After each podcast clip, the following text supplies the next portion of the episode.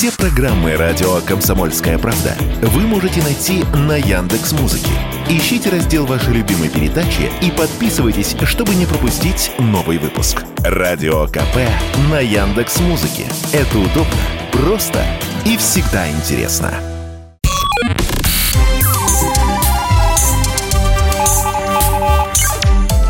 Передача данных. Здравствуйте, друзья! В эфире передача данных у микрофона Мария Баченина. В гостях у меня сегодня генеральный директор, а я эксперт компании-разработчика искусственного интеллекта Роман Душкин. Роман, здравствуйте, добро пожаловать. Здравствуйте, Мария, здравствуйте, радиослушатели. Кто-то сейчас услышал искусственный интеллект, э, сделал рука-лицо и подумал, снова. Вы правы, из каждого утюга сейчас говорят про искусственный интеллект. Но я подумала, что мы еще с вами не говорили про искусственный интеллект на поле боя. Как помогают нейросети вести боевые действия, как они используются в военно-промышленном комплексе, а вербовка солдат, принятие стратегических решений, распознавание угроз, решение других задач, система ликвидации цели. Я вот сказала последняя система ликвидации целей подразумевал, конечно, роботов-убийц. Вообще звучит страшно и фантастично. А смотрели сериал Черное зеркало? Ну, конечно, да. И вот в сериале Черное зеркало, я сейчас расскажу немного для тех, кто не видел из наших слушателей. Я сейчас вспомнила серию Враг государства, где людям, которые попали под общественное осуждение, а, так вот, таким людям в мозг внедряется автономный дрон насекомое, АДН. Его разработали, чтобы заменить вымерших к тому времени пчел. Компания, которая разработала этих роботов, обнаруживает, что их взломали. И расследование доходит доходит до того, что государство управляет этими роботами-пчелами, используя систему распознавания лиц и убирая ненужных им людей, то есть убивая людей. Я не знаю, как насчет пчел, но вот такие роботы на сегодняшний день, Роман, могут существовать?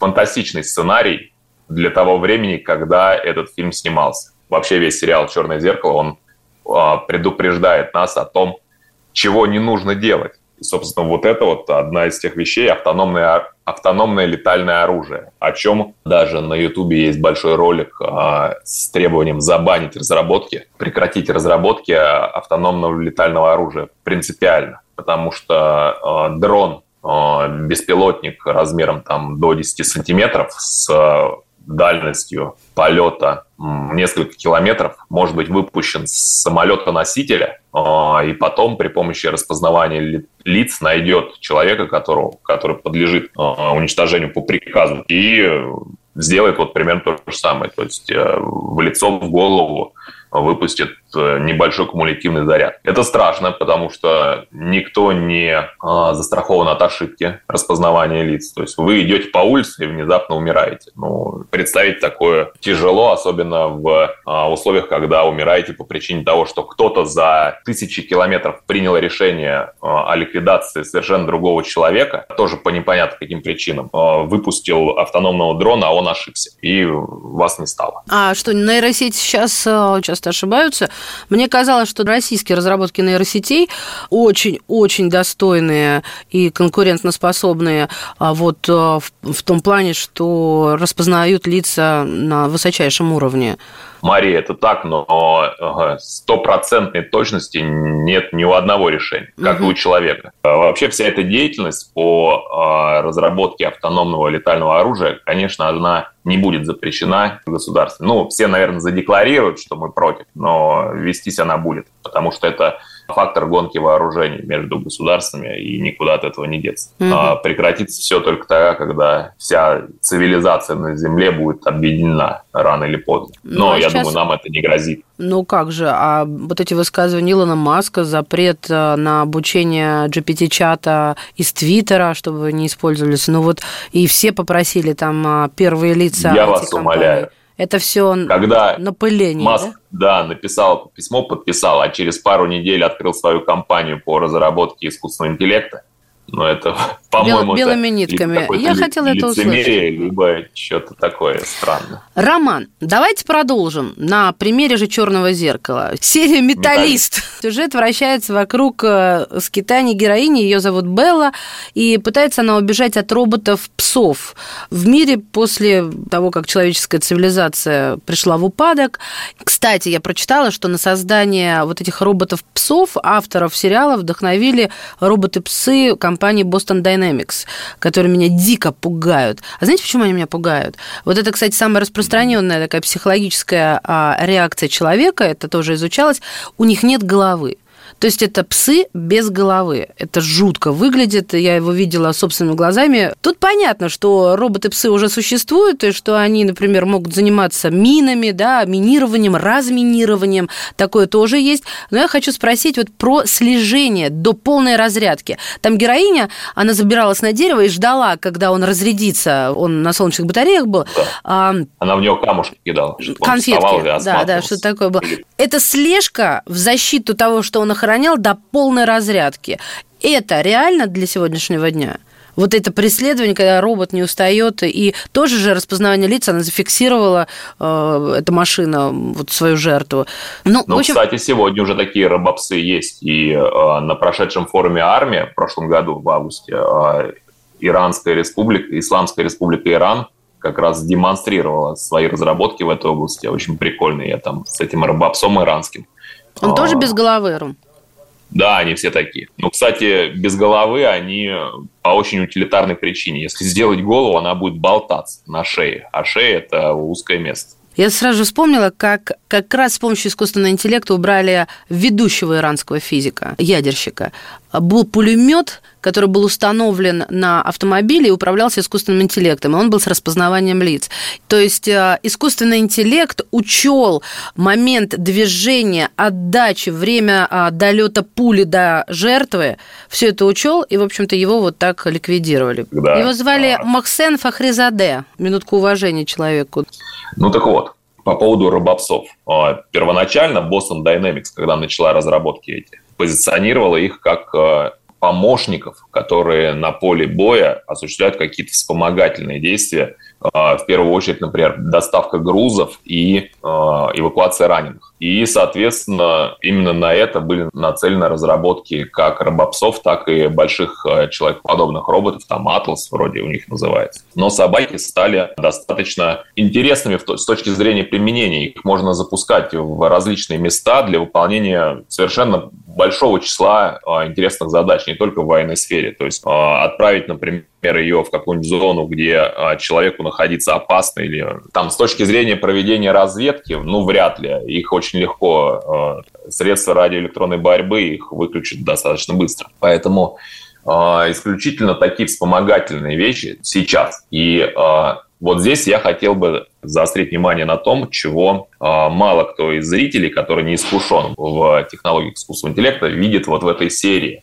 э, «Черного зеркала». За ней бегали несколько собак. Эти собаки общались друг с другом посредством радиосвязи. Ну, там, неважно какой связи, они общались друг с другом. То есть автономные устройства, которые решают какую-то задачу, они действуют взаимосвязанно в виде сети, многоагентной системы, как мы это называем, как специалисты в области искусственного интеллекта называют такие вещи. И такой многоагентной системе, в которой проявляется роевой интеллект, Swarm Intelligence, как он называется на английском языке. Это то, что израильская армия применила, кстати, впервые, рой дронов. Мария, вы прям смотрите самый корень. Рой да, дронов – это самое такое острие современных исследований. Роевой интеллект – это концепция, которая позволяет многоагентной системе им обладающей, выполнять более сложные задачи, недоступные каждому отдельному компоненту этой системы, каждому отдельному дрону. То есть, когда у нас есть рой, и это независимо вообще от сферы жизни, там это военные действия или, в принципе, какие-то... Вот я, например, занимаюсь роевым интеллектом по долгу службы в, при организации дорожного движения, когда у нас беспилотное движение, каждый автомобильчик едет там по своим делам, и они связаны в рой. Ближайшая метафора в природе – это муравьиная куча или рой пчел. Там следующая метафора, которую я расскажу, это а, организационный интеллект, который создали люди в своей цивилизации. Любая организация и э, как бы апофеоз этого организационного интеллекта – это государство, обладают интеллектом, который э, выше, чем интеллект каждого конкретного человека отдельно взятого. Потому что организациям доступны э, для решения задачи такой сложности, которую не могут решить ни один человек, ни там толпа собралась. Никто не сможет запустить космический корабль на орбиту. Это доступно только организации. Это доступно только государству, как а, носителю организационного интеллекта. То есть государство объединяет в себе сообщество людей, которые, движимые единой целью, решают сложнейшие задачи. И вот это вот объяснение роевого интеллекта. Еще один эпизод «Люди против огня». В нем по сюжету в мозг солдат имплантировано устройство дополненной реальности. Если коротко, они не только там не чувствуют, например, запах, они вместо людей видят мутантов и уничтожают их. То есть их глаза работают э, под управлением вот этого искусственного интеллекта. Я читала, что в США тестируют военные AR-очки, то есть очки дополненной реальности. Какая там у них задача?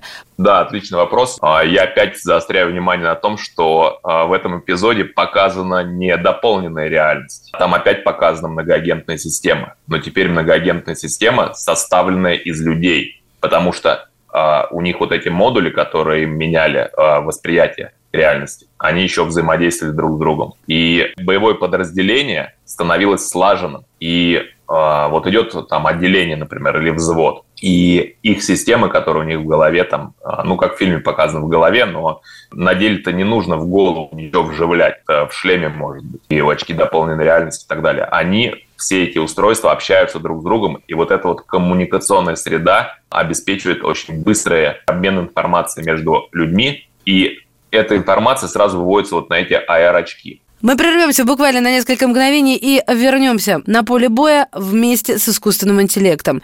У нас в гостях сегодня генеральный директор, а я эксперт компании-разработчика искусственного интеллекта Роман Душкин.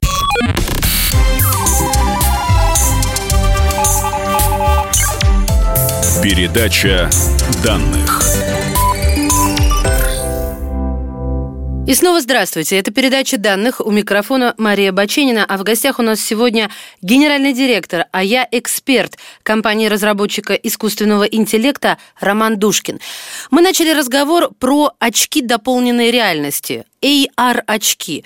Вот а, здесь непонятно, Ром, подождите. То есть я поняла, что это роевой интеллект, что коллективный интеллект, а вот эта информация выводится на очки. То есть это как в фильмах про шпионов, вдруг у тебя перед глазами появляется тр-тр-тр-тр-тр, через километр противник, э, численность такая, боевые машины такие-то, желательно залечь там, переждать. Вот, вот это что ли? Или ну, типа того, потому что к этой системе, вот к этой сети коммуникационной подключаются еще и, например, дроны, которые висят в воздухе, осуществляют рекогносцировку местности, разведку того, что происходит э, туда, куда подразделение идет. Более того, эта система э, связывается со смежными подразделениями, которые там с флангов находятся. И на этом тактическом уровне осуществляется взаимодействие, например, для исключения дружественного огня. И вот в этом направлении как раз сейчас работает большое количество исследовательских коллективов. Дружественный огонь – это когда в своих стреляешь. Да-да-да. И да. в США, насколько мне известно, есть э, система вот именно такого класса, внедренная на тактическом уровне подразделений, который позволяет управлять боем именно с учетом вот всех вот этих вещей. Чтобы стало понятнее, что такое искусственный интеллект, схему нарисую вам. Разведчику отдан приказ внедриться в стан врага. Ну, допустим, это очень опытный разведчик, и он выполняет это задание.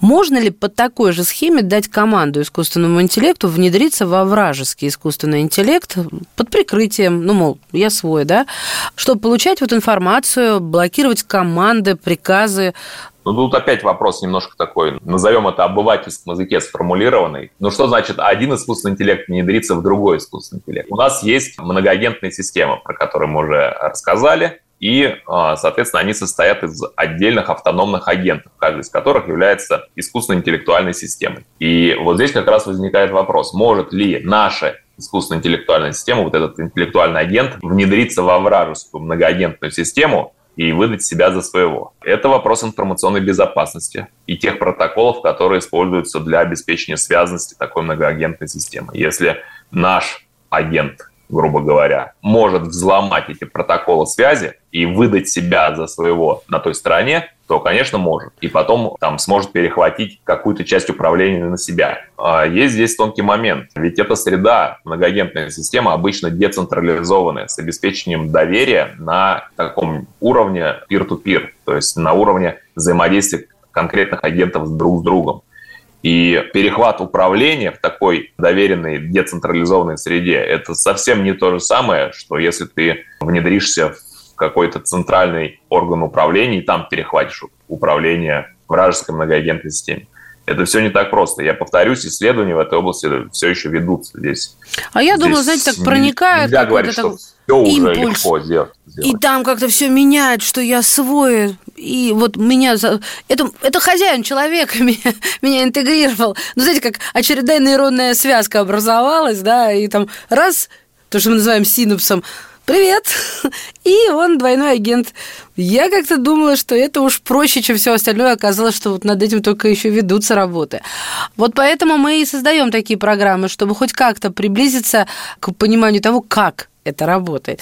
Я предлагаю закончить тем, с чего начинали, и задать, может быть, еще более обывательский вопрос. Вы тогда уж извините меня, держитесь, да? Смотрите, а разве нельзя ввести все вводные, дать какую-то информацию искусственному интеллекту, потом дождаться, когда он переработает вот весь массив данных по этому вопросу, по этой проблеме, и я снова нас переношу в военные действия. И следовать далее его указаниям четким, чтобы вот побеждать в большинстве операций, в большинстве битв, сражений, чтобы выигрывать э, войну. Может ли искусственный интеллект взять это и вот написать сценарий, как нужно действовать? Ну, вы же знаете такой термин, как туман войны. Нет, не знаю. А, Расскажите, пожалуйста. Туман войны в, в игре Warcraft это а... играет мой сын. К сожалению, я заходила, видимо, в те моменты, когда не было вот момента, чтобы я А его можно там отключить, да, поэтому, может, он играл без него. В общем, «Туман войны» а, это не только в компьютерных играх термин, конечно. Это а, как бы тот уровень неопределенности, неизвестности, которая у нас возникает, когда мы не знаем, что происходит в стане врага, и вот где-то там. И, соответственно, человек военачальник, главнокомандующий, там просто командир подразделения. Он всегда действует в условиях неопределенности, недостатка знаний, неполноты информации. Это отличительная черта, естественно, интеллекта и военного интеллекта. Естественно, мы должны э, обучать и создавать системы искусственного интеллекта, в том числе для того, чтобы они э, функционировали в условиях неопределенности, неточности информации, неполноты ее. Это одна из задач искусственного интеллекта как науки. Эта задача была декларирована вот еще, там, как я сказал, в 50-х годах 20 века, когда а, искусственный интеллект как наука только-только зародился. То есть свойство человеческого интеллекта а, – это умение принимать решения более-менее осмысленные в условиях неопределенности, неполноты информации, ее неточности и нечеткости. Это очень важно. И вот городить, я буду использовать такое слово, именно такие системы, которые будут ждать а, полной информации для того, чтобы сформулировать какой-то сценарий, это нонсенс. Такого, это, я бы даже назвал преступление, потому что пока такая система будет ждать, а, приедут, приедет враг на танках и центр обработки данных из танков расстреляет. И все закончится. Угу. Вот, поэтому принимать решения надо быстро, оперативно и а, ровно с тем а, качеством, которые необходимы здесь и сейчас для быстрого реагирования на возникающую угрозу. Так это может сделать нынешний искусственный интеллект, как человек, как командир, который не знает, что в стане врага, но разработать несколько сценариев или учесть, которые уже были? Ну, конечно, есть э, класс систем, который называется система поддержки принятия решений, и они употребляются во, во многих сферах жизни, в том числе и в военной. Более того, именно силовые ведомства э, первыми очень э, с удовольствием используют системы такого класса, системы поддержки принятия решений. Я не могу сказать за именно военную сферу, но э, я э, лично разрабатывал подобные системы для ми Министерства по чрезвычайным ситуациям. Это тоже, можно сказать, силовое ведомство, которое э, защищает нас от э, там, природных и техногенных катастроф. И для э, вот, оперативных э, бойцов этого ведомства да, очень важно получать максимум очищенной, хорошей информации и планов действий как можно быстрее, потому что каждая там, минута промедления – это чья-то жизнь. И, собственно, системы поддержки принятия решений как раз создаются именно для того, чтобы быстро обработать, переработать огромные массивы информации, которые доступны здесь и сейчас. Я могу пример привести того, чего мы делали. А, вот лично я сделал и внедрил в МЧС в свое время. Это система поддержки принятия решений при ликвидации последствий а, дорожно-транспортных происшествий, при ликвидации, а, при ликвидации ДТП с участием транспортных средств, перевозящих опасные грузы. Радиационно опасные, химически опасные, биологически опасные. Ведь э, там сталкиваются две машины, из одной что-нибудь выливается, вообще непонятно чего. Это а, в те времена, когда мы внедряли эту систему, было серьезным, серьезной проблемой. Э, опасные грузы могли возить вообще без сопроводительных документов. И вот водитель там в буквальном смысле испаряется от этого вещества, экспедитора нет, документов сопроводительных нет, ничего нету. И приезжает э, команда ликвидации последствий. И что делать? Соответственно, нужна система поддержки принятия решений, которая быстро э, связывается там, с погодным сервером, узнает э, прогноз погоды на, на текущее время, прогноз на плюс один час, два часа, три часа и так далее. Соответственно, э, рассчитывает, э, что это за вещество может быть на основании его визуальных характеристик, там, газ, жидкость, какого цвета, какой плотности, вот то, что можно здесь и сейчас собрать и, соответственно, дает э, командиру команды ликвидаторов э, рекомендации, строит модель, сценарий ликвидации, сколько людей эвакуировать, куда будет облако этого вонючего газа двигаться, э, там, сколько сил и средств привлечь для того, чтобы отвалы делать, э, там, дегазацию проводить и так далее. И, естественно, внедрение такой системы э, имело самое Э, интересных последствий. К счастью, она ни разу в боевом режиме не, не употреблялась, но на, э, на учениях она показывала себя очень, очень интересно. Круто. То есть она ускоряла, она очень ускоряла принятие решений людьми. Ром, спасибо вам большое. Друзья, у нас сегодня ликбез от э, Романа Душкина, генеральный директор, а я эксперт компании-разработчика искусственного интеллекта. Передача данных.